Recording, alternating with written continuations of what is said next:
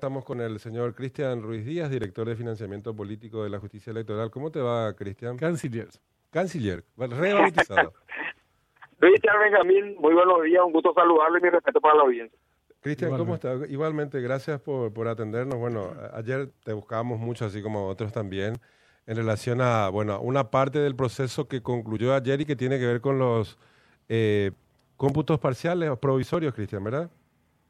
El día de ayer eh, los tribunales electorales culminaron con el proceso de cómputo provisorio. Eh, se cumplió en tiempo y forma, inclusive un poquito adelantado debido a que estos eh, estos cómputos se realizaron con absoluta tranquilidad. Y bueno, el día de hoy arrancamos con el cómputo provisorio y posterior juramento definitivo de las 88 mesas que se habilitaron en el extranjero. Esto está bajo competencia del Tribunal Superior de Justicia Electoral. Eh, Cristian, en, relación al, al, proceso de ayer que concluyó, estaba mirando un resumen, pero que faltaban todavía algunas mesas, creo que 24 o 25 mesas faltaban cuando me enviaron ese reporte. Se, se señalaba que en el caso de presidente, Senado y diputados había más o menos 23 mesas impugnadas que no quiere decir que sean eh, impugnaciones por hechos de fraude, sino que pueden haber algún tipo de incidentes. Estamos hablando de 23 mesas de 12 mil y alguito. Es, a Benjamín le gusta decir esta frase, un pedo en el cosmos. Pone, en, eh, mi boca lo que, pone en mi boca lo que no quiere asumir que es coautor. Ponerle que yo me haga cargo. O sea, es insignificante 23 mesas impugnadas, Cristian. En comparación de los casi cinco, de las mil impugnaciones que tuvimos en el 2018, cuando las actas se hacían todavía a mano por parte de los miembros de mesa, esto es insignificante. No, realmente me, sorprende, o sea, el hecho de que, evidentemente... Qué buen dato, más de 5.000 En el 2018, hubo 5.000 y piquito. Claro, porque recuerden que como los miembros de mesa hacían a mano, el, el acta de escrutinio que tenía el presidente tenía unos guarismos, el del vocal uno otro y el del vocal dos otro guarismo, ¿verdad? Entonces ahí es donde se generaba el problema y se impugnaban las mesas en el se incide, se presentaba el incidente ante la mesa receptora de votos y después en el cómputo provisorio se estudiaba. Por eso es la cantidad. Pero hoy día con la tecnología que tenemos, todas las actas son iguales. Y ah, el escrutinio público fiscalizado y termina posteriormente en el acta en el acta de escrutinio, en el certificado 3 y en todos los certificados de resultados que son idénticos.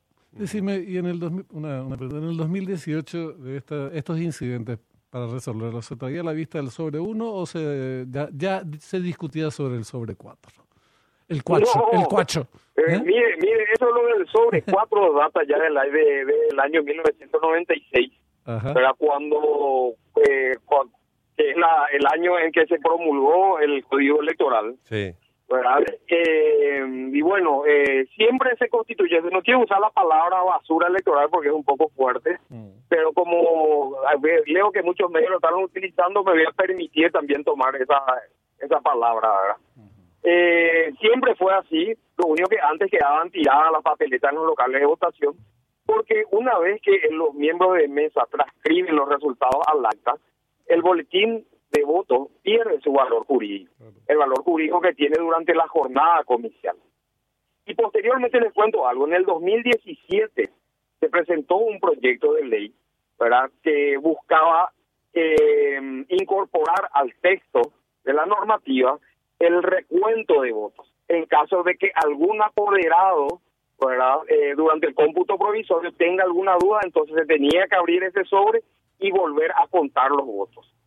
Eh, este proyecto no prosperó, no prosperó y es por eso que en el 2019, cuando hicieron la ley 6318, ya incluyeron solamente la palabra resguardo. ¿Entiende? Sí, ahora, vos sabés que estuvieron flojitos también ahí, porque no establecieron tiempo ni, ni el destino final, que podría ser.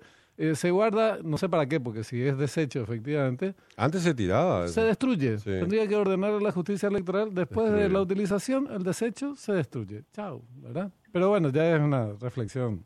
Tardía. Súper tardía, súper tardía. Sí, lo que pasa es que no podemos hacer una interpretación extensiva de la ley. No, lógico. Debemos ajustarnos directamente a lo que nos, marca la normativa. Sí, no, me refería a los legisladores, no, no al tribunal. Sí, sí, sí, sí, sí, sí, entiendo perfectamente. Cristian, bueno, concluido el cómputo provisorio, eh, decíamos estas 23 mesas impugnadas que puede... Eh, dos preguntas sobre eso. Eh, ¿Cuáles son los incidentes que, para en este caso, para impugnar estas mesas? Y si ah, hubo una denuncia o denuncias de fraude hasta aquí, hasta la conclusión de la de, del cómputo provisorio. Denuncia de fraude tenemos, muchísimo, pero no presentado como debe ser ante la mesa receptora de votos el día de los comicios. Tenemos presentado ante la mesa de entrada del Tribunal Superior de Justicia Electoral. Sí, pero... Ah, pero en el juzgamiento, por lo menos este... Eh, no, este no, no, no, en, el, juzgamiento absolutamente nada. Los incidentes que se presentan, por lo general, es cuando se, eh, se abre el... Son tres sobres. Sí. Y en el, en el cómputo provisorio se abre el sobre dos que tenía uno de los vocales. Por lo general, bueno, cuando se presenta un incidente es porque no se encuentra el acta de escrutinio en ese sobre. Entonces se trae el sobre número tres que tiene el resguardo del juez electoral. Se revisa si tampoco tiene el acta de escrutinio, entonces esta mesa es reclamada y va al Tribunal Superior, quien tiene el sobre uno, a la espera de encontrar en esos sobres, en ese sobre uno, las actas de resultado. Mm. Si se encuentra, ¿verdad? Eh, los miembros del tribunal eh, van a tomar la decisión de validar o no. Y si no se encuentra nada, la mesa es nula. Este procedimiento que estás comentando ahora es el mismo que se utilizó en el 2018 cuando hubo más de 5.000 denuncias o por lo menos 5.000 impugnaciones, eh, eh, Cristian. A esa vez no se pidió, nunca se habló del sobre 4 de esa vez tampoco, ¿verdad? Esta legislación no cambió nada desde el año 1996. No cambia, ¿verdad? ¿Qué pasó? Te está saliendo mucho 4. Yo eso nomás te quiero decir. ¿eh? Se me pega, pues, Efraín. Dejen de hablar de Efraín, entonces. Decía Cristian, desde el 96 se usa eso. Qué bárbaro. esas cosas interrumpen. Bueno, Cristian decía que en el 96 se utiliza ese procedimiento. Y en aquel, sí, aquel tiempo... No cambió la ley ahí. ¿Alguna vez se abrió ese sobre? ¿El famoso sobre 4? jamás. Increíble, Y una consulta más referida a, este, a esta a este proceso que culminó ayer. Eh, en algún momento se reintegraron los denunciantes que nos decían que los apoderados no estaban participando de la tarea de control, fiscalización que hacen apoderados de otras organizaciones. ¿Ellos no lo hicieron en el caso de la concertación y Cruzada Nacional? PLRA y Cruzada eh, Nacional. Todas las organizaciones políticas participaron con sus técnicos, ya desde la de los procesos de auditoría de las máquinas, del software, de los boletines. No, no, me refiero a esta, etapa, a esta etapa última del, del, del, de los resultados provisorios. Sí, estuvieron participando. Noticias de que se hayan retirado no tengo, pero si se retiran, eh, eso no impide la continuidad del acto. No, lógico. Y, en relación, esta mañana escuchaba a, César Rosser una vez más tratando de aclarar a, otras emisoras. Eh, sí, la verdad que ya causa risa, pero a mí ya me da una risa medio nerviosa porque ya es argel esto. Porque una y otra vez, evidentemente, hay que explicar eh, como a un niño de cinco años lo que el proceso. Bueno, él, él señalaba, eh, la parte que me interesa que expliques también es, el cronograma electoral se estableció ya hace un año, o sea, de hace un año se viene trabajando. En realidad, para la para una elección dos años lleva, pero el cronograma empieza de manera oficial un año antes de las elecciones, culmina, bueno, una parte importante el 30, pero después es con la proclamación, bueno, en este caso de este año, creo que el, el 4 de junio o el 9, no recuerdo bien. Pero lo que quiero decir, durante todo ese proceso, todos los partidos políticos son notificados, sus apoderados, los técnicos de informática, porque se utiliza una máquina de votación, son informados y todos participaron de aquel tiempo a esta parte hasta el 30 de abril participaron de este proceso, Cristian? ¿Y qué es lo que Mira, el cronograma electoral nosotros emitimos el en diciembre del año 2021. Imagínense. Terminaron las elecciones municipales en octubre y nosotros para diciembre ya establecimos nuestro cronograma electoral donde se establecieron la fecha de la convocatoria. Porque recordar que la, el proceso electoral comienza con la convocatoria y termina con la proclamación. Y en este cronograma electoral se establecen claramente cuáles son las etapas que se deben ir cumpliendo. Y estas etapas tienen la característica de ser preclusivas. O sea, se debe cerrar una etapa para abrir la siguiente. Esa es la característica del proceso electoral.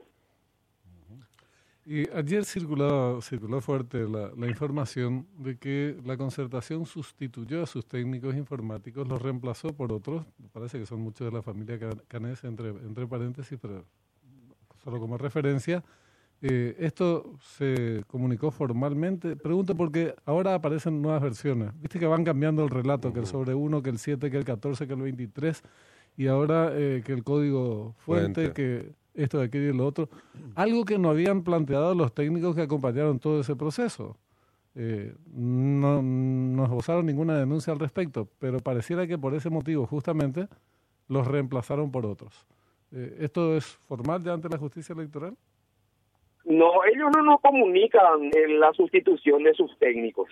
eh, eso lo hacemos directamente por acreditaciones y viene una persona y el apoderado le puede acreditar eh, comunicando quién es, ¿verdad? Entonces puede venir uno, dos, tres, ¿verdad? Los, eh, los técnicos que ellos les parezca y siempre eh, se establece también un límite para poder ingresar a la sala. eh, porque el lugar es reducido, entonces se necesita establecer un límite por organización política. Sí, correcto. así como decía también, ¿verdad? Comenzamos primero con la historia del sobre uno, que se habla del sobre uno, después pasamos a la historia del sobre 4, que se habla del sobre 4, ahora es el, el código fuente, vamos a ver si nos desayunamos con algo nuevo esta mañana. Ojalá que no, porque la, la verdad que es bastante ya... Eh, ya Ipucuma, como decía, ya vale. Disculpo, discúlpenme por pincharles el globo. Si esa es la expectativa, olvídense. Eh, Después será el sobre 48 y, y no sé qué más, ¿verdad? Lo, bueno, Cristian, creo que así como está señalando, a pesar de los cambios o los intentos de cambio que hacen o sustituciones de, de técnicos, que la justicia electoral no veda ninguno, por lo menos en la participación de, de esto que es público, que no solamente se puede estar ahí dentro, in situ, haciendo este esta, esta fiscalización o este control de los cómputos, sino que también lo puede hacer la ciudadanía a través de, de, de una página web que habilita, digamos, el, la justicia electoral para que se haga un seguimiento virtual. Claro, claro. Esa fue decisión de, los ministros de transparentar y que la ciudadanía, no solamente los apoderados de las organizaciones, sino la ciudadanía interesada puede ingresar a cualquiera de nuestras plataformas y seguir en vivo y en directo eh, cómo se va llevando adelante eh, este el cómputo provisorio que terminó ayer y también lo vamos a hacer el día de hoy con eh, lo relativo al exterior. A, a propósito, tengo una, eh, que, que, empieza ahora, eh, hoy justamente, hoy y mañana lo del exterior. ¿Cómo fueron los resultados en el exterior? Por ejemplo, en, en Madrid, que creo que, el, bueno, en Argentina, que es la mayor plaza, ¿cómo fue la, el resultado en, eso, en, en, esos puntos? Por ejemplo, Argentina, España, Estados Unidos. Pues no sé si llegaron a informar, ¿no, verdad? Creo que no. Mira, mira que no tengo en la cabeza. Lo okay. que escuché son trascendidos que Cruzada Nacional hizo muy buena elección en el exterior. Ya, perfecto. Gracias, Cristian, por tu tiempo. Muy amable, un gusto como por siempre. Por favor, a las órdenes y siempre un placer hablar con usted. Igualmente para nosotros, hablando con el canciller de la justicia electoral, siempre es un honor.